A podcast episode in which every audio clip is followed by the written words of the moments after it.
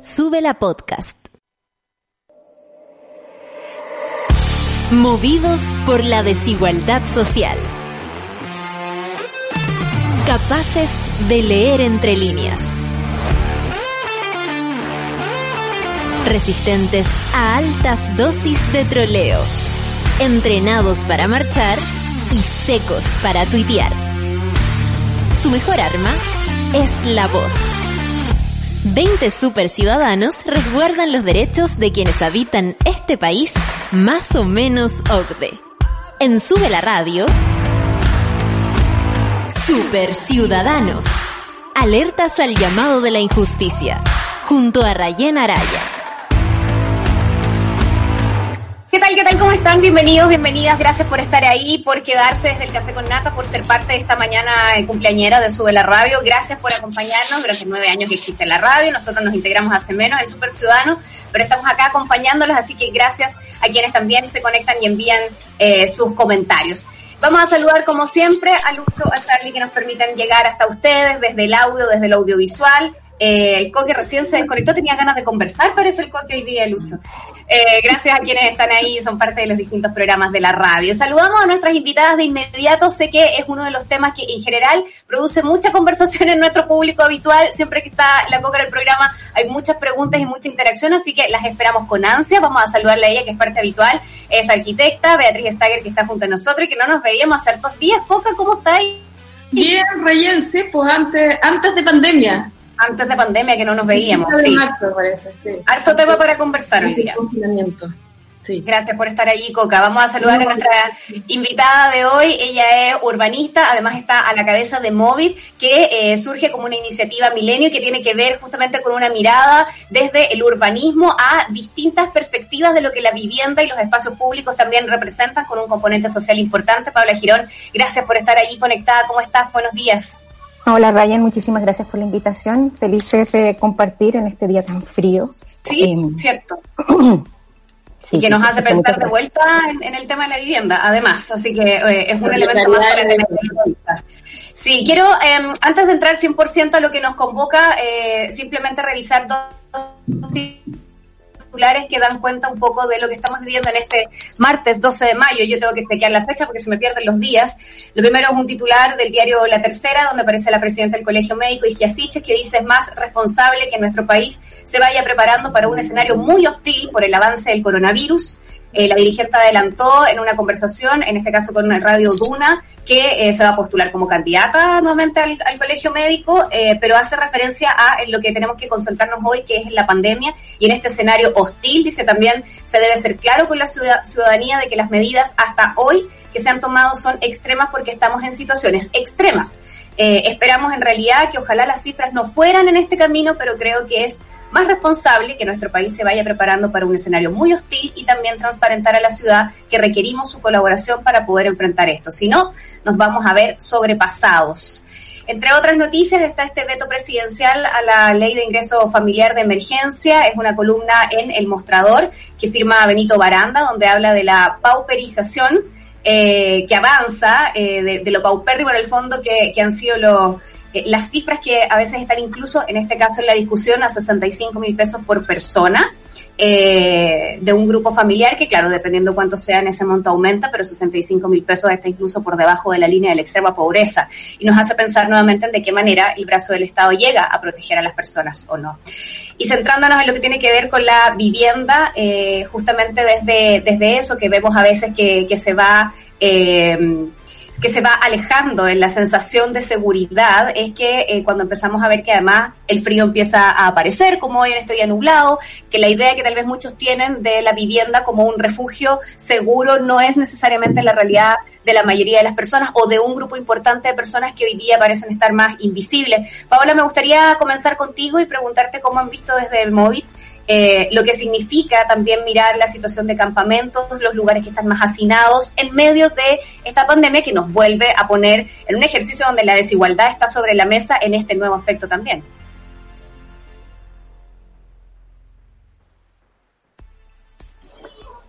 Ahora sí. ahí sí. Eh, esto, ¿sabes lo que a nosotros nos, nos, nos sorprende de manera muy importante? Es el desconocimiento que existe por parte parte de autoridades, de los políticos, de los expertos sobre la realidad en la que vivimos los chilenos. Es como un distanciamiento que se nota desde octubre del año pasado de no entender, de no conocer a nuestra, a nuestra propia ciudadanía. Y a nosotros eso nos sorprende mucho, como que desde octubre que se sorprendieron eh, que teníamos una realidad precaria, pobre, injusta, desigual, y de repente la gente como que se enteró. Y eso encuentro encuentro encuentro como difícil de, aprender em, y claro lo que está sucediendo ahora es que se están dictando medidas muy confusas muy difíciles em, y como que no se comprende que la ciudadanía tiene que trabajar tiene que compartir tiene que cuidar tiene que comer tiene que hacer muchas cosas eh, y efectivamente yo creo que eso, es lo que a nosotros nos confunde mucho. Obviamente que la gente se tiene que mover y para nosotros la mirada territorial ha estado completamente ausente de las discusiones actuales. Si la gente viviera en el, en el aire eh, y el virus no se moviera y la gente no se mueve, eh, entonces para nosotros una, una, una duda muy grande que nos queda es eh, cómo tan desconectados. Eh, se hace constante referencia a Europa, se hace constante referencia a Estados Unidos, eh, nos da como vergüenza ser latinoamericanos, y, pero, pero no estamos conectados con lo que nosotros somos y con las precariedades, informalidades, dificultades. Las políticas que se emiten son para ABC1, desde la las, los temas de educación, como si todos tuviéramos computador, todos tuviéramos internet, eh, las, las, las, las eh, cuarentenas eh, son para gente que no se tiene que mover cuando las personas obligatoriamente se tienen que mover, aunque no se suban al metro, tienen que salir a la calle a comprar, a vender, lo que nos cuentan, nosotros hacemos unas etnografías virtuales en estos momentos, lo que nos cuentan es que hay mucho más movimiento en los barrios en estos últimos meses, semanas sobre todo, eh, de gente que está saliendo a vender lo que sea en la calle, eh, pan, eh, papas fritas, los que afilan cuchillos, mucha gente que está saliendo Em, y entonces sí, yo creo que las medidas están muy distantes de lo que nosotros somos, y eso es en Santiago, en regiones. Eh, y claro, yo trabajo en el Instituto de la Vivienda, en la Universidad de Chile, entonces para nosotros el tema de la vivienda nunca fue solo la casa, el objeto casa, sino que tiene que ver con cómo habitamos nuestros territorios y nuestra ciudad. Entonces, enfrentar esta situación muy, muy, muy difícil que estamos viviendo viene largo. Yo creo que esto que tú mencionas de, de, lo que dice la, la, presidenta del Colegio Médico no se soluciona la próxima semana. Nosotros pareciera que viviéramos como si estuviéramos en Europa. En Europa se empiezan a relajar las medidas y aquí se relajan. Entonces, eh, es raro eso. Es que, ¿por qué?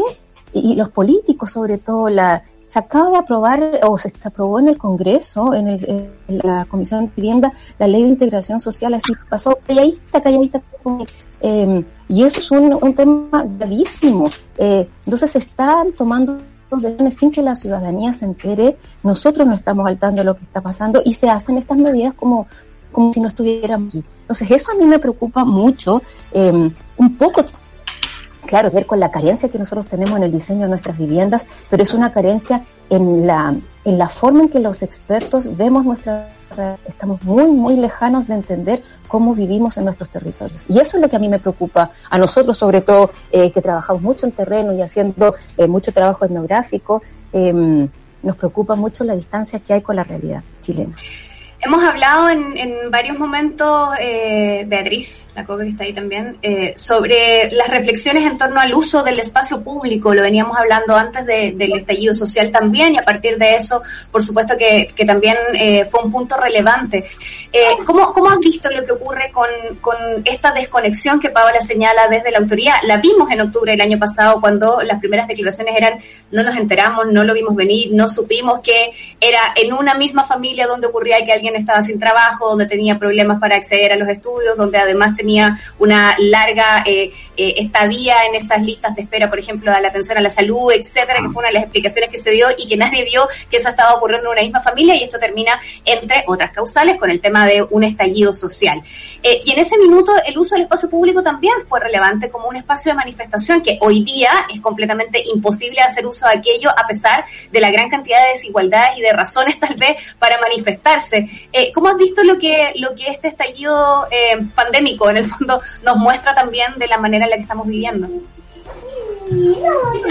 Finalmente termina demostrando y acentuando una vez, más lo que se está hablando, la de la ciudad, la precariedad de la vivienda, la desconexión política de los parlamentarios, del gobierno, de todas las autoridades, aparte de los municipios. Yo ahí creo que los municipios sí hacen una gran parte y están muy conectados con su realidad. Pero como Chile es un gobierno central y todo nace de las autoridades centrales, esas autoridades están muy desconectadas. Son las autoridades que vimos antes de octubre que decían levántese más temprano para que paguen menos en la micro. En el fondo en Chile todos tenemos dos viviendas y eso estamos hablando del, ministerio, del ministro de Vivienda. O sea, ya un nivel de desconexión absoluto y gigante. Por lo tanto, ahora la sensación a mí me, me genera mucha preocupación y siempre lo tuve, gran preocupación, cuando de cuando terminaron las clases, en el fondo porque uno sabe que finalmente el colegio, para las casas más vulnerables, el colegio es mucho más allá de un lugar que solo se va a aprender.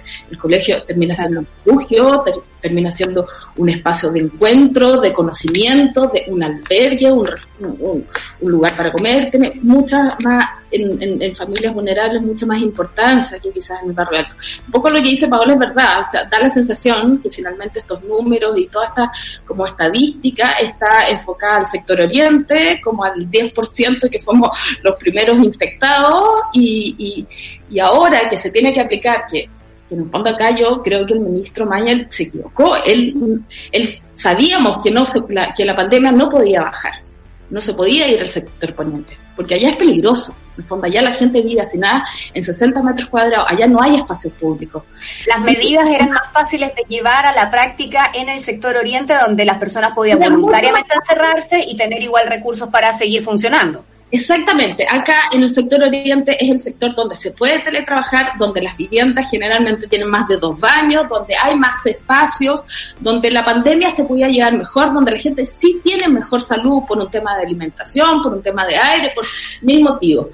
Por lo tanto, era mucho más fácil que en marzo la medida hubiera sido mucho más fuerte en el sector oriente, y no se hubiera hecho estos traslados finalmente, y sí se hubiera puesto una barrera y que no se hubiera podido entrar nadie. Ojo, porque tampoco nos sacamos nada a aislar a la gente dentro de su casa mientras se siguen trasladando y moviendo en un transporte público asignado, que era lo que empezó a pasar y se terminó contagiando y bajando al sector poniente sur, que hoy en día vemos con gran preocupación, que van a tener que estar seguramente dos, tres semanas en cuarentena, que no la van a poder cumplir porque ocho personas en 60 metros cuadrados es bastante difícil y con condiciones de, de, de vivienda bastante precarias eh, lo que dice la Paola es verdad, la gente está saliendo mucho a la calle, no solo a vender lo que sabe hacer, el pan, la fruta, sino que a vender sus cosas. O sea, ya estamos viendo un nivel de precarización mucho más fuerte, es que están saliendo a vender lo que tienen en la casa para poder comer. Por lo tanto, es, estamos en una urgencia eh, grave en este minuto de qué va a pasar con 5 millones de habitantes que no son los que tienen las mejores condiciones ni de trabajo, ni, ni de vivienda, ni de ciudad para hacer esta cuarentena. Paola, eh, pensar en una medida como la cuarentena, eh, cuando se comunica al menos por la autoridad y se dice por favor que la gente se quede en casa, lo vimos en reflexiones de distintos eh, urbanistas y arquitectos del mundo, mezclados con sociólogos que decían parece que la autoridad desconociera la realidad. Eh, y a propósito de esa desconexión de la que venimos hablando, cuando se entrega esa instrucción de quedarse en casa al inicio de esto, ¿te parece que hubo tal vez, no sé, medidas o anuncios poco claros? Lo vimos hace poco con que en casa, pero abrimos el Apumanqui y después lo tenemos que volver a cerrar. Fuera de eso, es que de verdad la autoridad recién ahora está descubriendo que existen los campamentos, que existe el hacinamiento. ¿Qué pasó entre medio? Es, muy raro, es, muy extraño porque como eh, para mí es evidente que el virus se mueve. Es algo como que uno no tiene que ser experto para eso.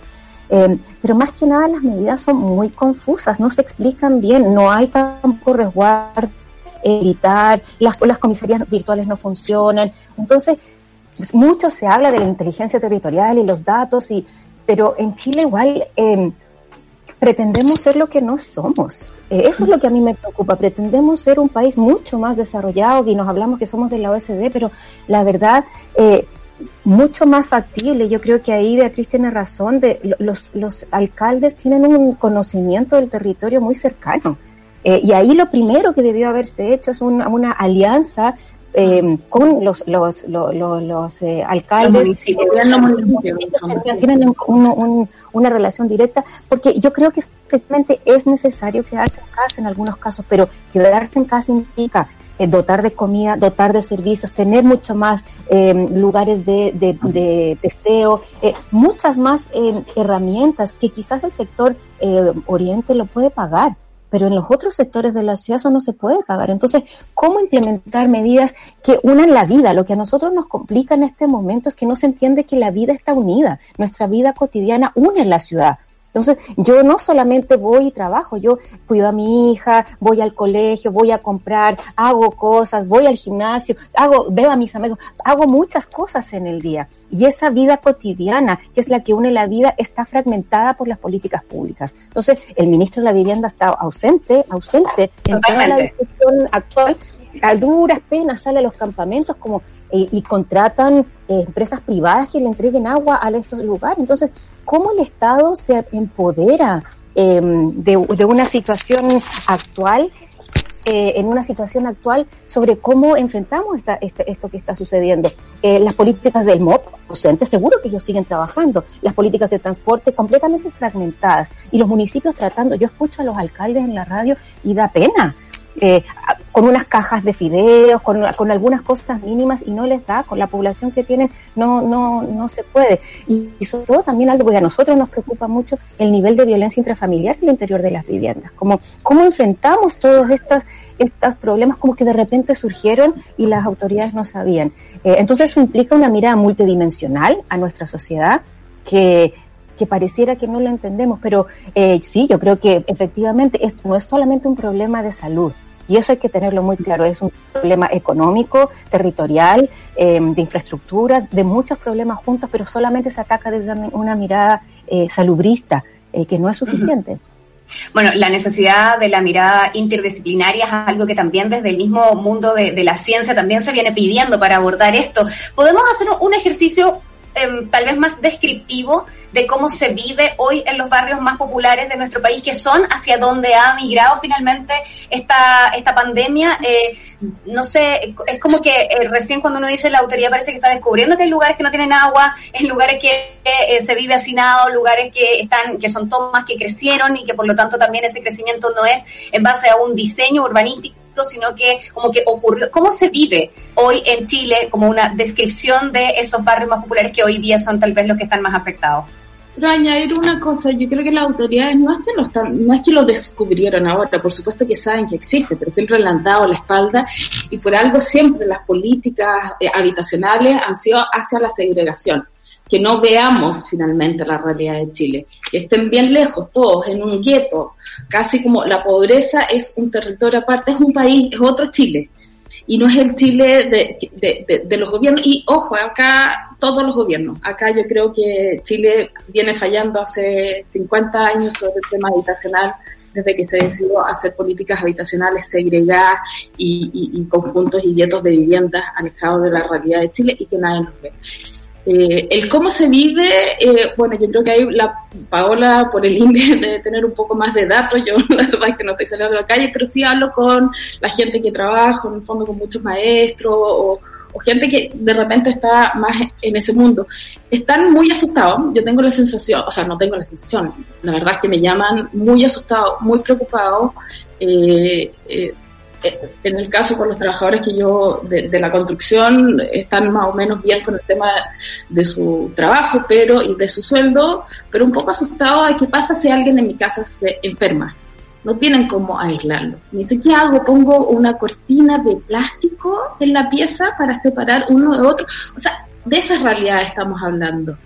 O sea, no solo que eso lo, el baño es un poco higiénico pero es como, como aíslo si alguien se enferma para, porque en el fondo estamos hablando de composiciones familiares de abuelos, hijos y nietos. En el fondo, en una casa generalmente hay tres familias, hay tres núcleos familiares. Y así hablando como a grandes modos en, la gran mayoría de, las viviendas, sacando un poco la vivienda ya más más, más, precaria que la vivienda social, la vivienda, el campamento. Eh, entonces están un poco asustados, no saben qué hacer, saben que ellos no tienen la misma atención médica que se puede tener en el sector oriente, por lo tanto tampoco sabe. Yo tengo mi cuñada, mis cuñados que son urgenciólogos y intensivistas del sótero del río y me dice que la gente está llegando a un estado crítico. que a diferencia de todos los otros años que iban a preguntar porque tenían un poco de moco, porque se sentían un poco resfriado, le leía la cabeza, tenían tranquilidad, acá están llegando abogados. Porque al final el mensaje fue tanto, no sature, no se preocupe, si, si usted tiene algo que es en su casa, donde al final ya la gente se ahoga y ahí llega y tiene que llegar directo al ventilador. es muy grave. Es muy grave y van directo al ventilador. Por lo tanto, claro, el susto es muy grande, eh, eh, la precariedad de la vivienda, ahora va a empezar el frío. Hemos tenido suerte, hemos tenido suerte que, que hemos tenido buenos días, que estamos a, casi a mediados, llegando a finales de mayo con 22 grados y eso permite ventilar la vivienda, que es sumamente importante para el tema del virus. En el fondo, cuando, cuando empieza el frío, empieza un sistema de calefacción que es muy precario, en el fondo empieza a, a, estar todo muy cerrado, no hay ventilación.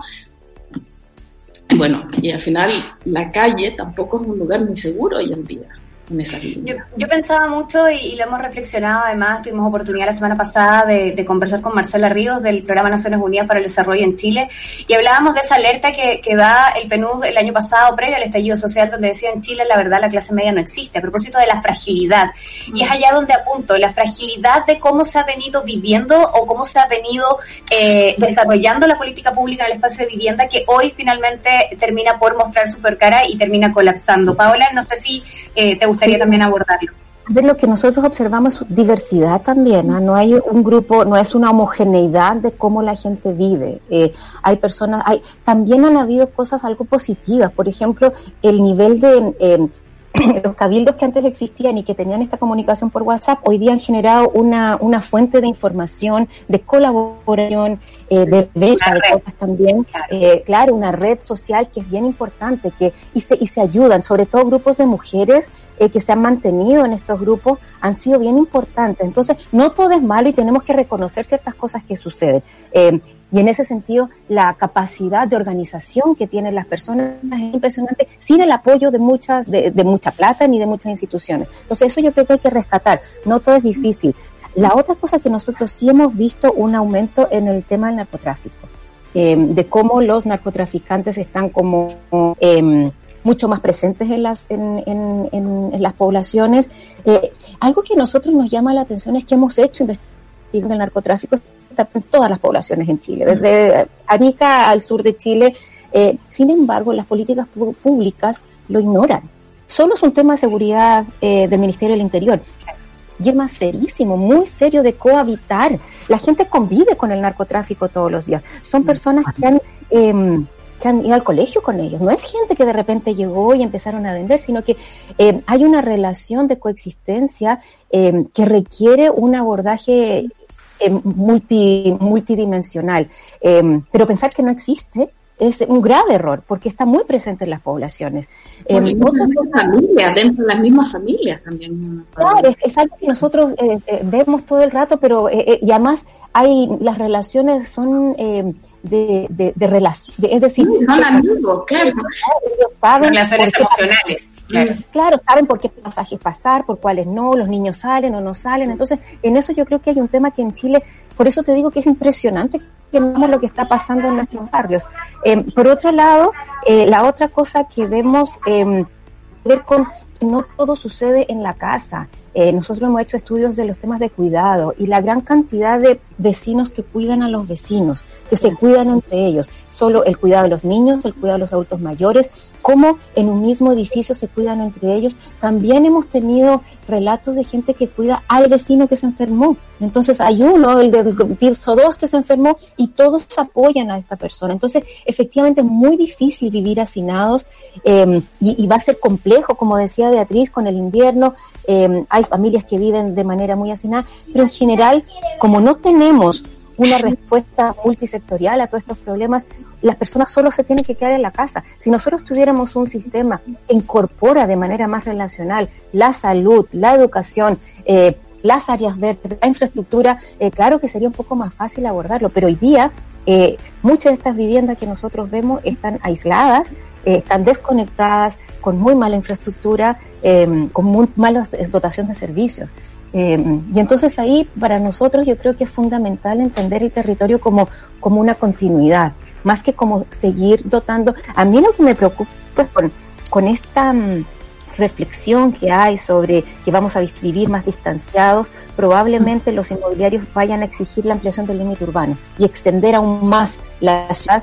Eh, o por otro lado, ahora que se está aprobando la ley de, integración social, que gran parte de los de los terrenos fiscales vayan en manos de los inmobiliarios. Y eso, es, gravísimo, gravísimo. La ley está en el Parlamento, se vota en el Senado, nadie ha dicho nada, no es un tema aún, y yo creo que es, es algo que se le pasó colado. Eh, esto debió haberse reenviado eh, a las comunidades y pasó colado la semana pasada. quiero, quiero proponerles algo, quiero proponerles algo. Un segundo, Coca. Tengo que irme a la pausa porque son las 11 y 2 minutos. Les propongo que al regreso veamos en detalle lo que esta ley de integración implica eh, para que lo desmenucemos y le contemos un poco a la gente más el detalle de qué se trata y ver cómo nos vamos a organizar hacia adelante. Yo tengo la idea de que esta vida como comunitaria que veníamos pensando que podía ser una solución, tal vez se ve un poco, eh, al menos cuestionada por lo que ha ocurrido y sé que es muy pronto para mirar hacia un futuro cuando todavía no tenemos ni vacunas para, para salir de lo que estamos, pero también el, el, el tratar de mirar de qué manera lo que estamos viviendo va a afectar este tipo de medidas, como por ejemplo expandir el límite de la ciudad hoy día o no. Creo que es interesante también de mirar. Quédense junto a nosotros, hacemos una pausa, son tan solo dos minutos, regresamos con más Super Ciudadanos con Paola Girón y Beatriz Stagger.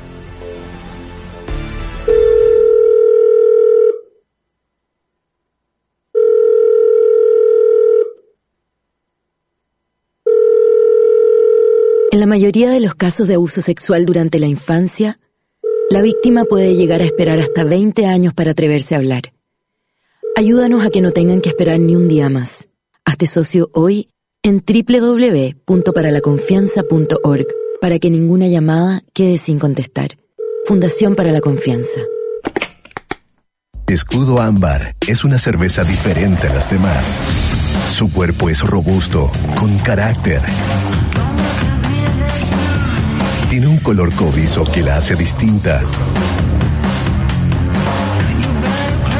Y malta caramelo para un sabor tostado único.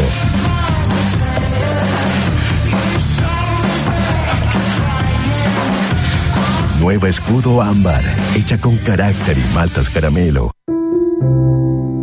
Tú, sí, tú. Quizás no lo sabes, pero solo por ser como eres, así de especial y único, puedes ayudar a salvar una vida tan solo donando tus células madres sanguíneas. Tú podrías ser como Hazel, la persona que ayudó a Matilde, una niña con cáncer de sangre, a seguir viviendo. Porque sin saberlo, y aún viviendo en otro país, Hazel era su gemela genética. Conoce la historia de Matilde y cómo ser donante en dkms.cl. Dona vida en vida. Podría depender de ti que más niños como Matilde puedan seguir contando su historia.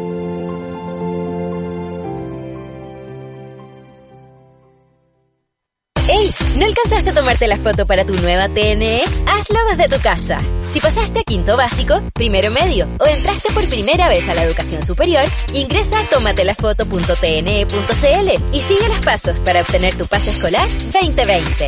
Cuidémonos entre todos. No te expongas y sácate la foto para la TNE desde tu casa. Más información en www.tne.cl. JUNAEF, Ministerio de Educación, Gobierno de Chile.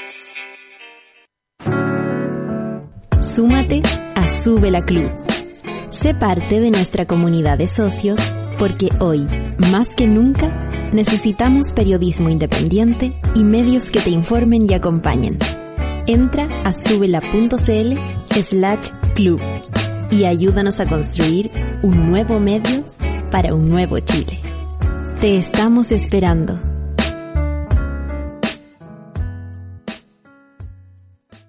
La conversación sigue en hashtag Superciudadanos.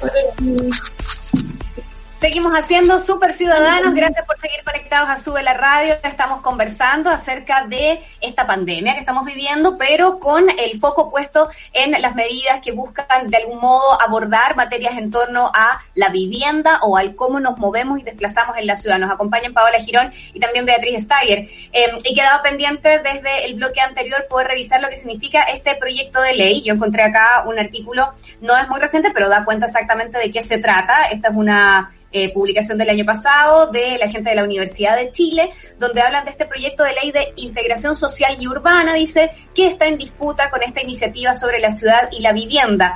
Y la verdad es que señala aquí que esto fue ingresado el 3 de diciembre del año 2018, que es cuando el Ejecutivo ingresa este proyecto al Parlamento como proyecto de ley de integración social eh, y urbana. Una iniciativa dice que contempla cuatro ejes, la fusión del Ministerio de la Vivienda y Urbanismo con el de Bienes Nacionales, convirtiéndose entonces en un Ministerio de Ciudad y Vivienda, y aumenta sus atribuciones. Luego habla de la densidad en zonas de desarrollo urbano a través de la creación de zonas de integración urbanas, en las cuales, y aquí yo ya me empiezo a poner nerviosa, cada vez que los proyectos de ley ocupan la palabra flexibilización, a mí me da un poco de nervio. Aquí dice que estas zonas de integración urbana, eh, dice, las cuales se flexibilizan las condiciones de construcción hablan de una política de arriendo protegido y de una mayor fiscalización en materia de viviendas sociales.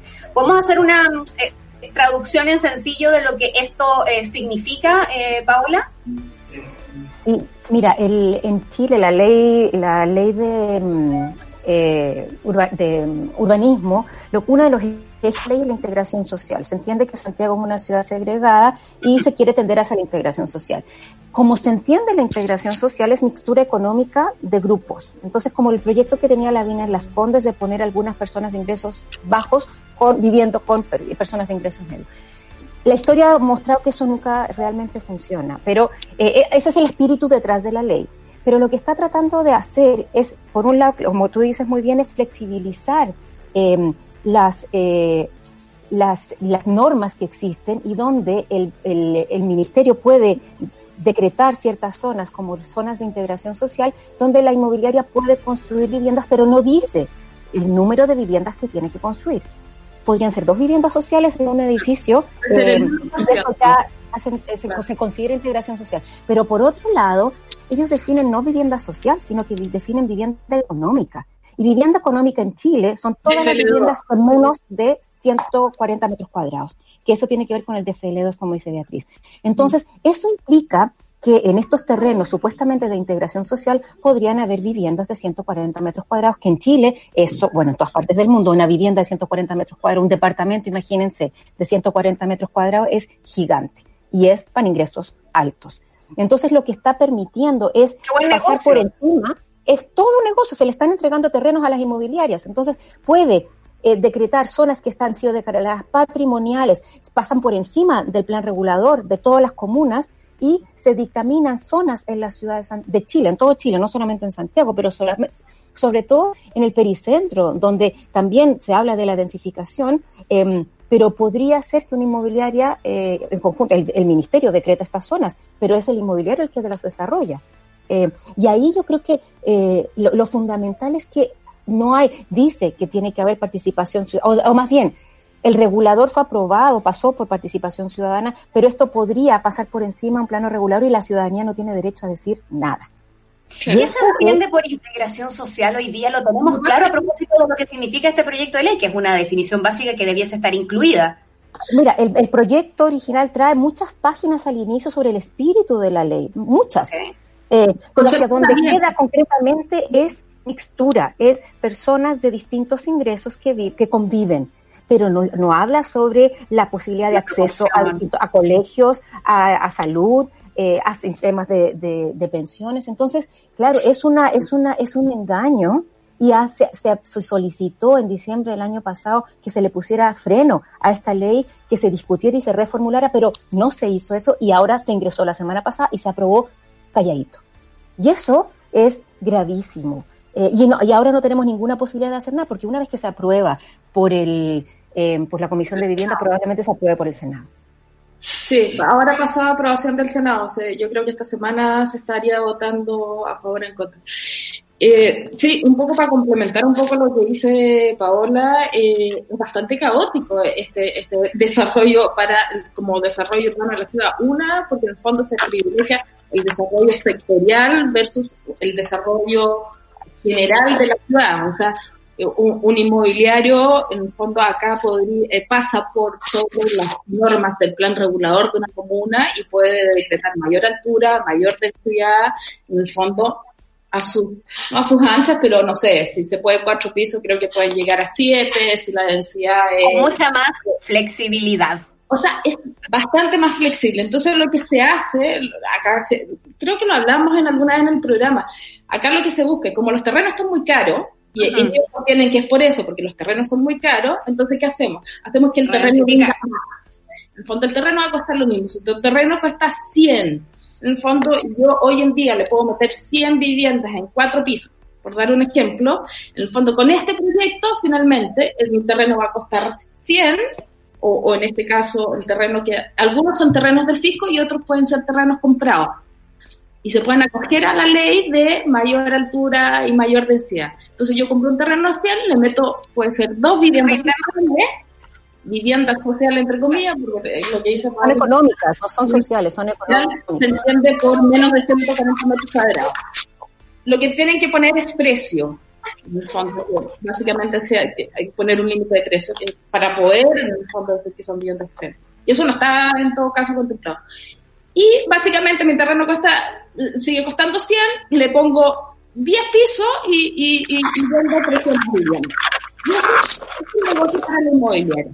El otro problema es que los terrenos fiscales, en vez de pasar a los comités de vivienda, donde deberían pasar directamente, terminan pasando a las inmobiliarias en el fondo, a, modo de comodato. Un poco lo que pasa con, no sé, Kitsania en... en, en, en ¿Cómo olvidarlo? Son comodatos que finalmente tienen retribución económica y financiera para las inmobiliarias.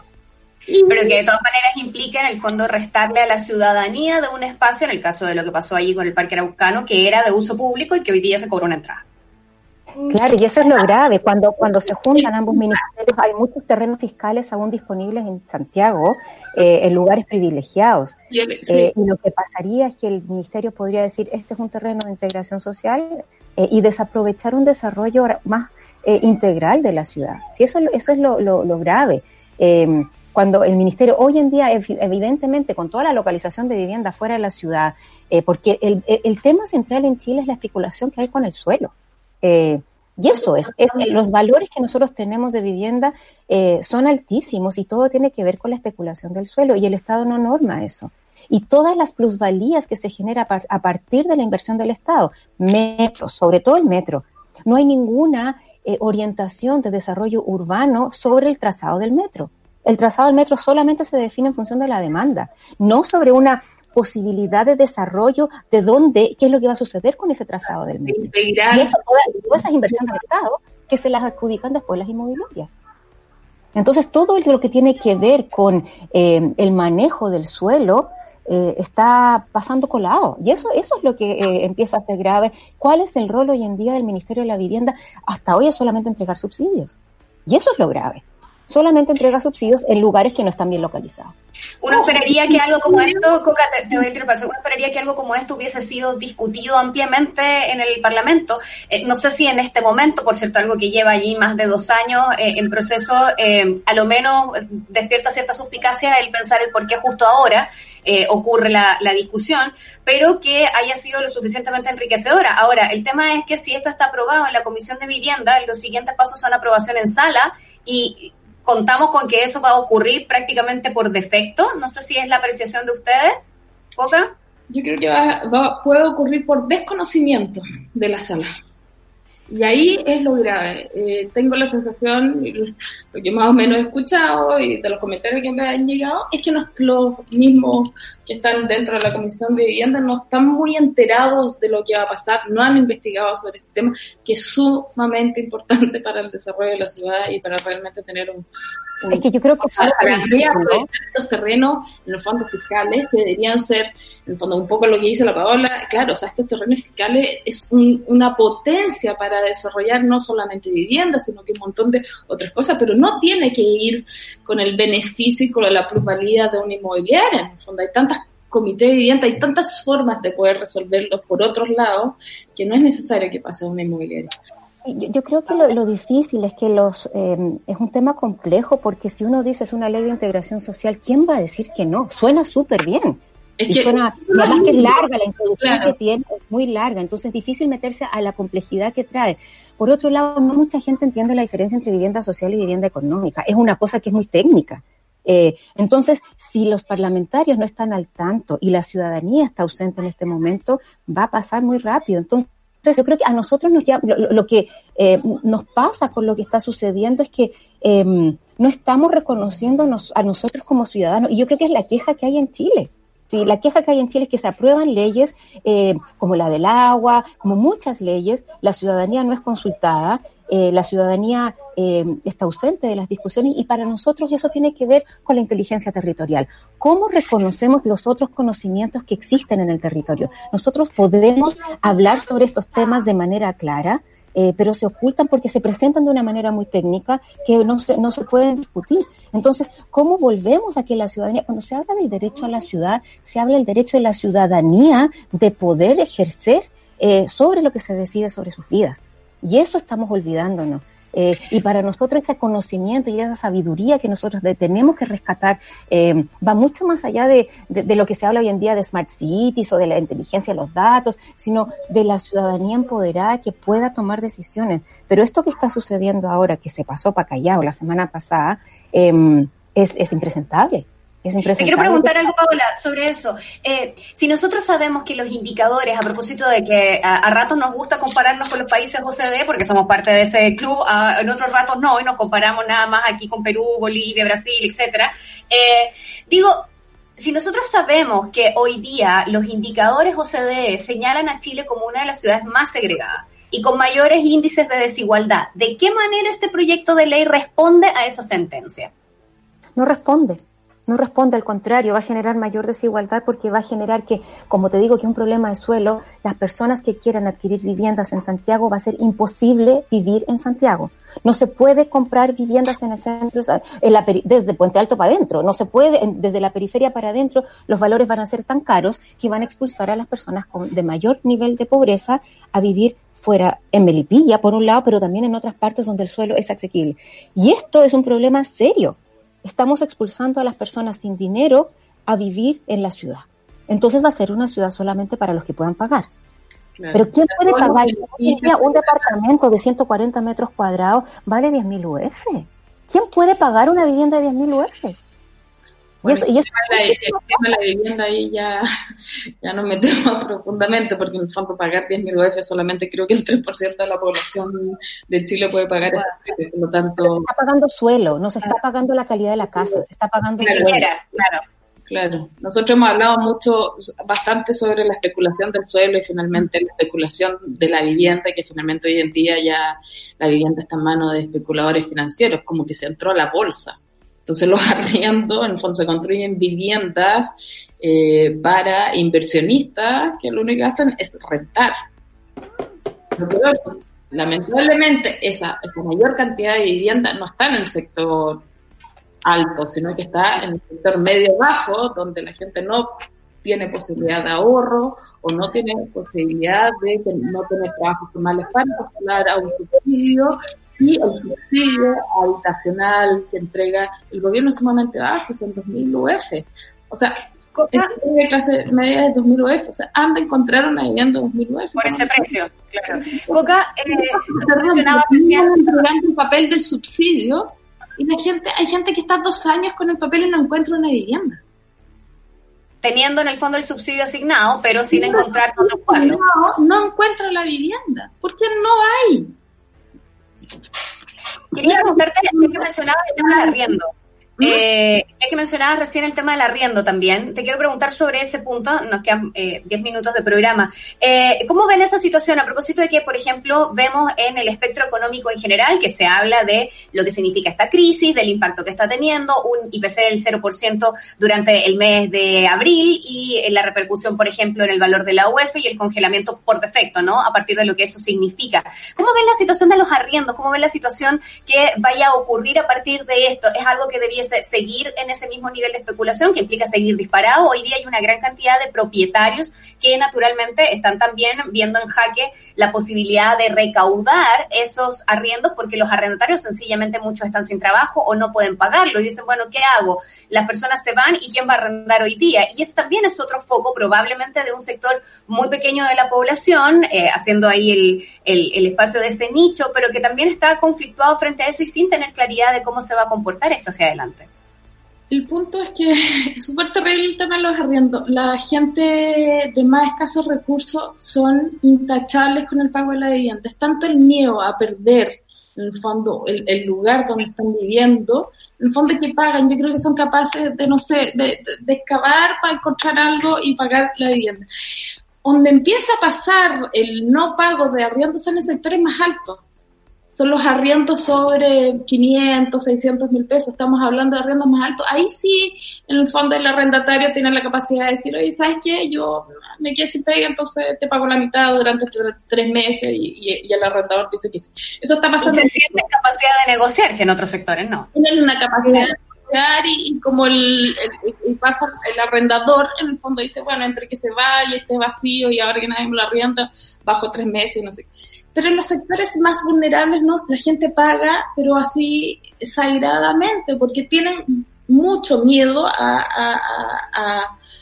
a, que, lo saquen de la vivienda. Yo creo que lo que va a pasar, en el fondo, va a haber mucho retorno de familias que ya no van a poder seguir sustentando y se van a tener que regresar a la casa de sus padres o ir, o sea, en el fondo se va a producir más hacinamiento.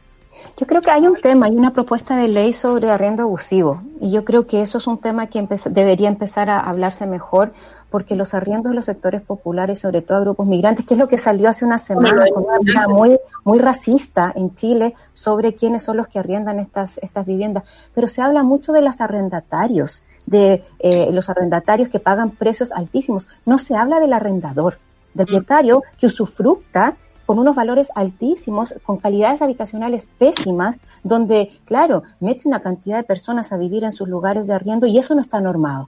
Y eso es un, porque solamente es el propietario, pero estos propietarios subarriendan, eh, entonces el subarrendador es el que al final termina cobrando precios pero altísimos que no tienen con qué pagar. Y eso es una ley que también está en el Parlamento que tampoco se ha debatido, no, no, no hay un debate. Eh, a ver, las cosas que son importantes para nuestro país se dejan de lado. Y estas otras, que no son tan fundamentales, que van a dar beneficio a otros, son, eh, son, eh, metidas como para, Claro, se vuelven prioritarias cuando no es... Eh, a ver, creo que la integración social en Chile es un tema fundamental, pero esa no es la forma.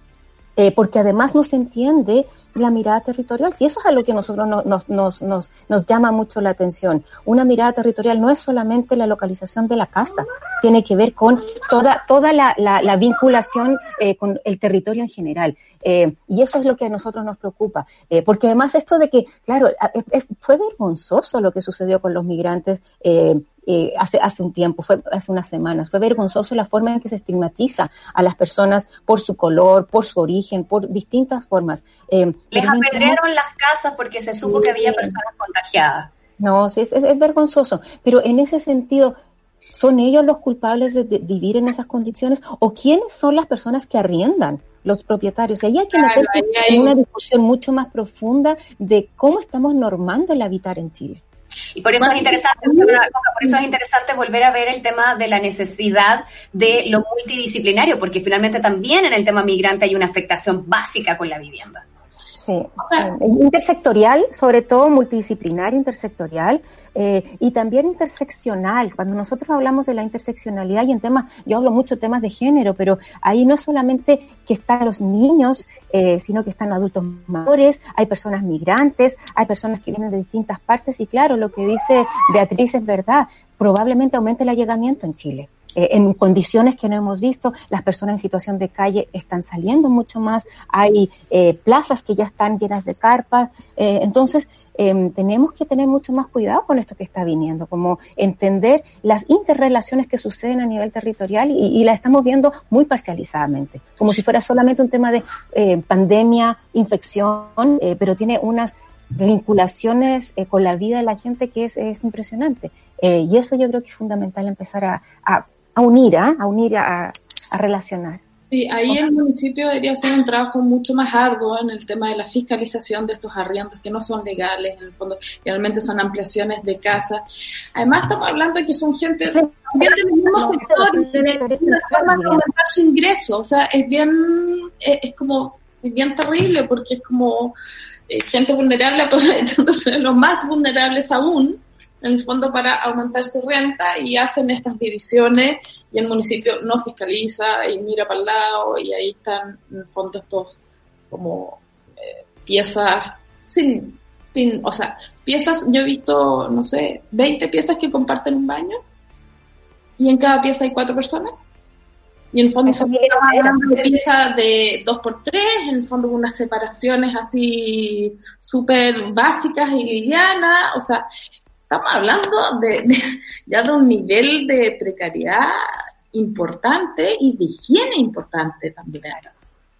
o sea, yo creo que hoy en día estamos grave con el tema de la vivienda y esta pandemia lo que hace es agravarlo aún más en el fondo, porque nosotros estábamos acostumbrados un poco a ir a, cuando llovía y esta cosa morbida de los matinales de, oh, está lloviendo, muéstrame cómo botea su casa, se le el sí. cabro chico, esa cosa morbida, y solo ahí aparecían como la precariedad de la vivienda. Ahora la precariedad de vivienda es, o sea, ya no es un día de lluvia, en el fondo tenemos un año con esta pandemia. Tenemos un año en que no solamente lo que que, es lo inmediato, que es trabajar en el tema sobre la higienización de las casas, en fondo, dentro de las habitaciones. Coca, ¿cómo ves, eh, integrado inmediato también a Paola en, ese último punto de la conversación, cómo ves la idea de lo comunitario a partir de lo que esto significa? Un tejido de comunidad que de algún modo, eh, también Paola mencionaba allí, quedó a partir de lo que significaron los cabildos, el establecer nuevas redes. Hoy sabemos que hay barrios donde las ollas comunes han vuelto a ser la base de funcionamiento para poder subsistir.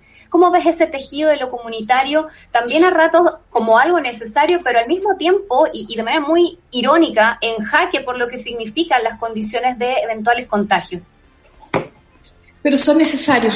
Yo creo que en el fondo el contagio no va a ser mayor incidencia, en el fondo si juntamos comunidades de 50 viviendas eh, y entre ellos porque están tan pegados, Rayan, que es, imposible casi que no se contagien. O sea, entonces es mucho más importante que sí hagan una vida en comunidad, en que, sabes que yo aporto esto, tú aportas no sé qué, yo con el cabro chico, yo voy a trabajar. O sea, acá en el fondo la única forma que hay de salir lamentablemente cuando no tienes un apoyo del Estado, cuando no tienes un Estado fuerte que, que se preocupe de las necesidades básicas de la persona como es la vivienda, eh, hay que recurrir a la comunidad. Y en eso Chile siempre ha sido eh, sumamente fuerte. O sea, en los barrios más vulnerables yo creo que se sustentan y la alegría es mucho mejor porque viven en comunidad y saben vivir muy bien en comunidad y se las arreglan, a diferencia en el fondo de los, de los barrios que uno está como básicamente se está encerrado y, por suerte se sabe quién es el vecino. Eh, allá no, allá sí hay una red de apoyo y por eso también es mucho, lo, hablábamos la otra vez también, es muy importante no salir del lugar. Por eso eh, la otra vez me decía, ¿por qué la gente se queda ahí? Es porque su red de apoyo está ahí. Entonces, en fondo... Tampoco es una solución que el Estado te tome y te ponga en una casa de mejor condición en otro barrio sin redes si no tienes las redes de apoyo. Porque en el fondo, en este sector, la red de apoyo comunal de sus vecinos, en el fondo es sumamente importante, familiar y amigo. ¿Paola? Sí, pero yo creo que eh, en Chile siempre había un apoyo comunitario. Yo creo que vamos a pasar por esto. Esto va a, pasar, va a pasar en unos meses. Eh, claro que al principio va a ser difícil. Eh, yo me pongo nerviosa cuando salgo a la calle, pero esto va a pasar y nos vamos a volver a acostumbrar. Y en estas instancias yo creo que lo que dice Beatriz es fundamental. no solamente son las redes, sino que yo creo que hay un trabajo importante porque se van a desarrollar nuevas centralidades. Es decir, cómo pensamos una nueva forma de entender nuestros territorios. Es muy difícil que las personas que viajan de La Pintana a eh, La Reina o a Providencia a trabajar dejen de hacerlo, pero sí en la vida cotidiana es fundamental empezar a mejorar las centralidades de donde nos movemos. Los colegios, no tiene sentido que los niños viajen eh, tantos kilómetros para ir a los colegios, eh, las dotaciones de servicios em, comunitarios, las, las, las áreas de, juego, el tema de la salud, cómo mejorar realidades. Han habido programas desde el Ministerio de la Vivienda, como el programa Quiero mi barrio, eh, de mejorar la ineficiente dotación de viviendas sociales en Chile. existen programas, mm. pero la implementación es precaria, es poca, eh, los recursos son pocos comparado con otros recursos que hay en Chile. Chile existen los recursos para invertir de manera importante en el territorio eh, de manera fundamental, como, pero con certeza. Eh, y, decisión. Eh, y no solamente en el tema físico, yo creo que aquí hay que integrar eh, la parte social, con la parte física, con la emocional, con el juego, con la diversión, con todas las otras cosas que nosotros vivimos cotidianamente, con la comida. lo que tú decías que miramos en mal a nuestros barrios, yo viajo mucho a América Latina, en Colombia, con todas las dificultades que ellos tienen de, de, de violencia, ellos están recuperando la, la sabiduría de los habitantes, desde los habitantes. Eh, y nosotros traemos toda la sabiduría de afuera. Eh, en arquitectura es tan evidente, se traen todos los modelos de afuera, cuando nosotros tenemos que aprender de lo que nosotros somos desde aquí y cómo invertir e intervenir nuestros territorios colaborativamente con las personas que lo habitan. Eh, y eso yo creo que nos hace falta mucho. para nosotros el tema del conocimiento es fundamental y yo creo que ahí va de cómo recuperamos eh, los saberes territoriales que se van a desarrollar porque aprendemos mucho. Nosotros con el Ministerio de Transporte hemos hablado mucho cómo aprender de cómo los viajeros reaprendieron a viajar post 18 eh, de octubre. Hicieron miles de cosas, desde la bicicleta, viajar juntos, compartir, y el Ministerio del Transporte eh, tiene la intención de aprender de cómo las personas transforman sus formas de viaje y eso incorporarlos a la planificación, más que decirles ustedes tienen que moverse así. Eso es hacia donde apuntamos. ¿Cómo aprendemos de esta pandemia? ¿Cómo, aprendemos de los lo más difícil? Estas crisis que son súper difíciles, tenemos que sacar aprendizajes para reinvertirlos en el territorio. de verdad que ha sido, perdón Coca, te escucho. No, es muy importante el trabajar desde el lugar, no sobre el lugar, que es lo que siempre se hace en el fondo, que se trabaja sobre y no desde, y es donde tenemos que trabajar para solucionar los problemas territoriales de vivienda y de transporte. Yo quiero agradecerle a las dos por esta conversación que ha sido sumamente nutritiva. Hace muchos días que teníamos ganas de poder abordar este tema, así que les agradezco a las dos. Paola, ha sido un gusto conocernos además virtualmente a través de este espacio. Gracias por estar hoy en Sube la Radio, gracias por vertir tus conocimientos y tu tiempo. A la Coca siempre un abrazo, además que está siempre siendo parte de Super Ciudadanos. Gracias también por estar allí. Que tengan un buen día eh, y gracias nuevamente por el tiempo invertido en esta conversación. No, gracias, por, la, por la invitación y sigan, ¿ah? no paren, es muy importante que sigan. No hemos pasado un par de veces en la universidad, pero ahí quedamos. Bueno, qué bueno que ahora se conozcan y podamos seguir dialogando al respecto. nos conocemos, en la Chile todos se conocen. Un abrazo para la gente de la FAU también. Gracias a las dos por estar allí, gracias a Lucho, gracias a Charlie que nos permiten llegar a ustedes. Esto queda en minutos convertido en un podcast. Gracias por estar allí, nos vemos. Chao, chao. Chao, gracias. Eso fue Super Ciudadanos, alertas al llamado de la injusticia, junto a Rayen Araya. Escucha este episodio en formato podcast cuando tú quieras en subela.cl. Sigue en la sintonía de Sube la Radio.